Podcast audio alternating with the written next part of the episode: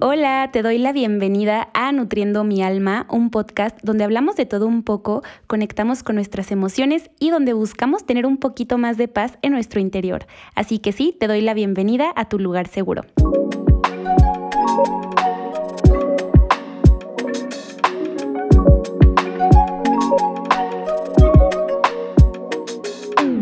Hola amigos, estoy súper feliz de estar por aquí, feliz miércoles, espero que estén súper, súper bien.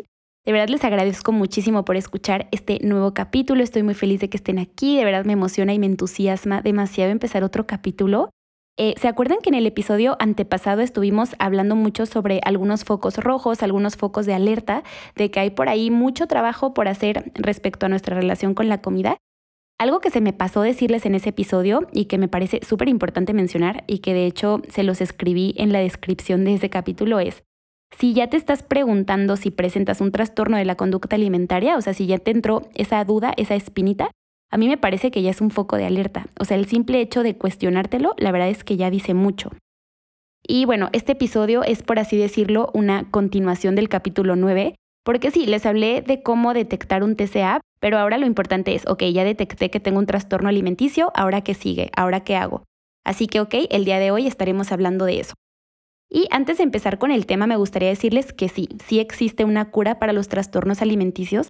Antes se creía que no, que ibas a vivir con ellos de por vida casi casi. Y la verdad es que a mí nunca me convenció esto del todo, pero ya hay varios años de evidencia en los que se sabe que los TCA sí tienen cura y que puedes sanar al 100%. Pero también es muy importante entender que no es de la noche a la mañana eh, y que como todo requiere de un proceso.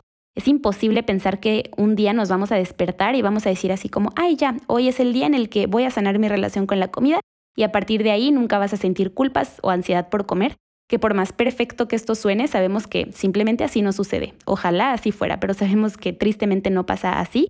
Entonces, eh, es muy importante que entendamos que es un camino y que este camino tiene subidas y bajadas, pero que no porque un día estés abajo quiere decir que vas a retroceder. No, o sea, tú sigues avanzando y eso es lo importante. Así que que te quede súper claro, o sea, recaer es normal y no tienes que sentir culpa ni vergüenza por eso. O sea, la recuperación no es lineal y hay que entender que no todos los días son fáciles, no todos los días son buenos. Entonces, bueno, porque luego yo me pongo a pensar que hasta yo que siempre hablo de estos temas y que considero que tengo una muy buena relación con la comida, amigos, pues también obviamente me llegan estos pensamientos, eh, no sé, de mi mente juzgando por lo que estoy comiendo o así, o inseguridades con mi cuerpo. O sea, absolutamente todas las personas las tenemos. Entonces, eso también me parece súper importante mencionar. Y, y es que hay muchas veces en las que, no sé, tuvimos algún mal día o estamos viviendo una época complicada y entonces es muy posible que eso nos detone pensamientos súper negativos hacia nosotros mismos y hacia nuestro cuerpo. Entonces creo que también es cosa de entendernos, como lo hablábamos en el episodio pasado, de ser empáticos con nosotros mismos. Pero bueno, ahora sí enfocándonos al 100% en el tema de la recuperación de un trastorno alimenticio, primero que todo quiero decirte que es normal que al principio se sienta como un camino oscuro, como un túnel donde no le ves salida, donde solo sientes que vas cayendo, algo así. Pero quiero decirte que sí, que al final de ese túnel sí hay luz. Y bueno, el primer paso para la recuperación es admitir que tienes una enfermedad. Y es que, ¿saben qué pasa? Que los trastornos alimenticios lo que hacen es manipularte y hacerte creer que no existe ese trastorno y esa es su manera de quedarse en ti. O sea, se mete en tu cabeza y en tus decisiones. Y es justamente por esto que cuando una persona intenta ayudarte o intenta decirte que nota algo mal en ti, tu TCA te va a hacer creer que todos te están mintiendo, que la gente quiere que engordes, que son puras ideas suyas, que no entienden tu estilo de vida supuestamente saludable y es que este primer paso es súper complicado porque en tu cabeza es muy difícil separar la voz del TCA de tus pensamientos normales. Literalmente, la realidad se distorsiona y es por eso que se llama trastorno mental. Y es por eso que siempre insisto en que ya no eres tú, sino tu trastorno el que se está apoderando de ti. Entonces sí, el primer paso definitivamente es aceptar y darte cuenta de que estás enferma, enfermo y darte cuenta que las personas de tu alrededor no te están intentando hacer daño, no están en tu contra, es ahí donde tú puedes comenzar cuando asumes que es una enfermedad y que el TCA es malo para ti, que te está haciendo muchísimo daño. Tu TCA no te está tratando de ayudar y cuando te das cuenta de que eres una persona que vive controlada por su trastorno alimenticio, es ahí donde el mundo te cambia. Y claro, como te digo, no es de la noche a la mañana, no es como que hoy lo aceptas y mañana estás perfectamente sanada. O sea, claro que no. Es un proceso largo, pero que tiene muchísimas recompensas tanto para tu salud física como mental. Y lo que he escuchado en muchas ocasiones y en varios testimonios es que al principio es súper difícil tan solo mencionar la palabra o el nombre de su trastorno, porque estuvieron negándolo por tanto tiempo que es muy complicado decir en voz alta que presentas, no sé, anorexia o que presentas bulimia o que presentas trastorno por atracón, ortorexia, o sea, cual sea el trastorno alimenticio que estés atravesando. Y ahora ya va a depender de ti y de tu terapeuta si se te da el diagnóstico por el nombre tal cual es, porque a muchas personas no les gusta decir el nombre del trastorno y a muchas otras les parece indispensable. Ahí sí yo siento que depende de cada persona, pero precisamente en trastornos alimenticios a muchas personas les ayuda que se les diga exactamente qué es lo que tienen, porque muchas veces ese diagnóstico es el que les hace, como por así decirlo, agarrar la onda de lo que está pasando. Y se acuerdan que en el episodio pasado yo les decía que no necesitamos que se nos encasille o se nos etiquete en un TCA para trabajar en mejorar nuestra relación con la comida. Es que esto es verdad, o sea, Justo como les decía, no tenemos que cumplir con ciertos criterios de evaluación para que nos digan si tenemos bulimia, anorexia, ortorexia. O sea, si ya estás detectando focos rojos o focos de alerta, ya hay trabajo por hacer, pero también considero que hay casos en los que es bastante necesario el diagnóstico. Otro punto que me parece súper importante para que una persona se pueda dar cuenta de que tiene una enfermedad y que es muy importante hacer algo al respecto, es darse cuenta de lo que ha perdido. O sea, lo que yo siento que serviría muchísimo es hacer una lista en físico, en algún cuaderno o en algo donde puedas escribir todas aquellas cosas que has perdido y las que has ganado con tu TCA. Y sí, quizás al principio vas a poner una lista grande de cosas que ganaste, porque para tu mente y para la voz del trastorno alimenticio vas a creer que el bajar de peso fue algo positivo para ti.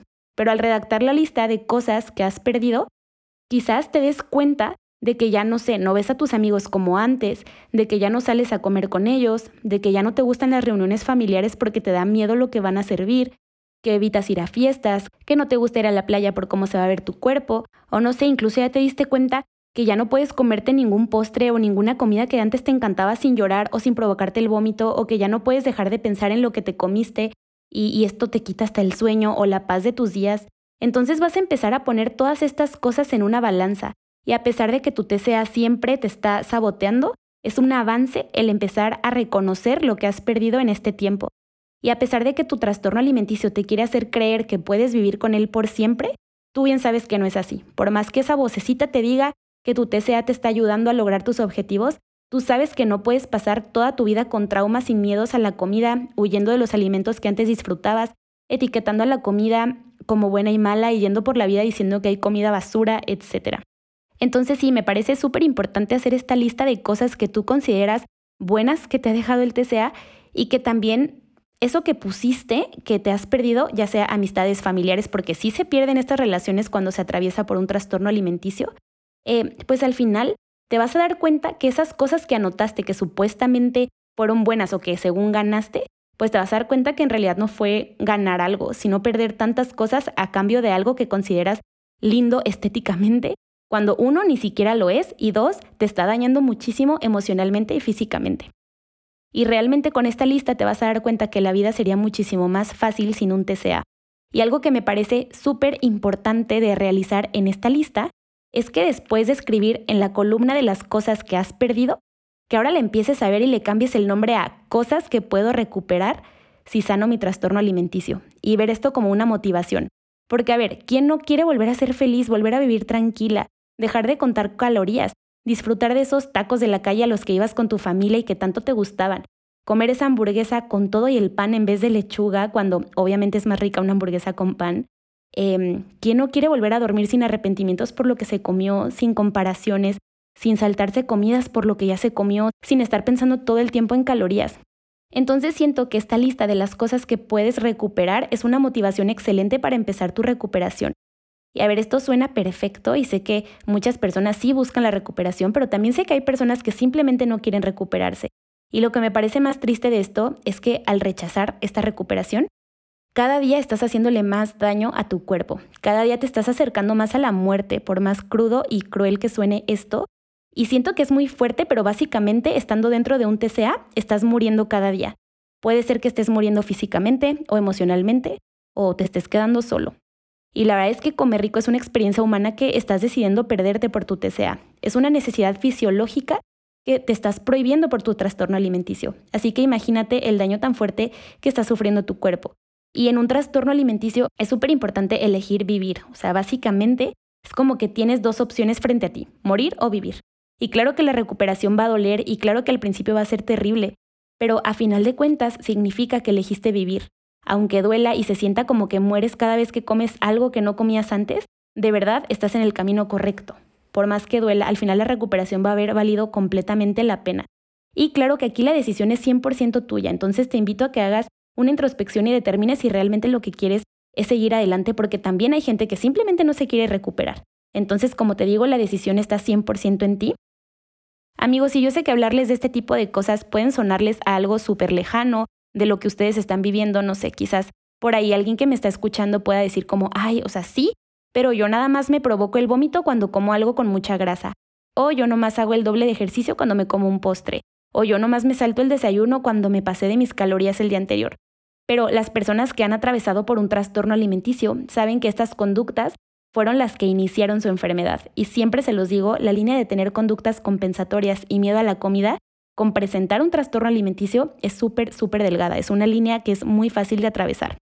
Y el primer consejo que siempre les voy a dar es ir a terapia, o sea, llevar este proceso de la mano de un equipo multidisciplinario es súper importante y yo se los voy a recordar un montón de veces.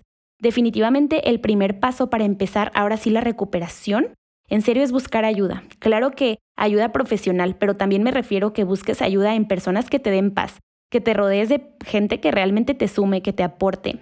Porque de verdad necesitas personas que sabes que siempre van a estar ahí para ti, personas que al explicarles intenten entenderte.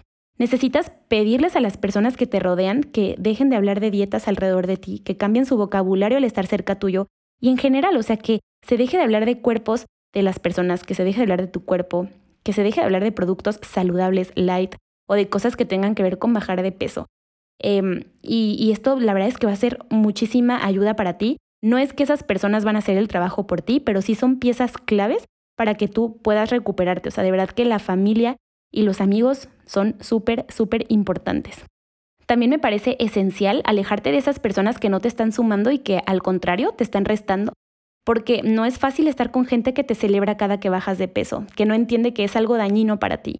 Así que aunque sea difícil, aunque sean tus familiares o personas cercanas, es muy importante cortar lazos con personas que no están aportando nada a tu recuperación y que al contrario solo están frenándola. Entonces sí, la verdad es que me parece súper importante empezar a detectar qué tipo de personas están aportándote algo y cuáles están todo lo contrario restándote, no sé, si tienes amigas que se la pasan contando calorías o que se preocupan mucho por su físico, que se la pasan comparándose, pues obviamente yo te recomiendo que primero hables con ellas y si de plano no ves un cambio que te alejes, porque todo esto se te queda. Y, bueno, también es súper importante las redes sociales.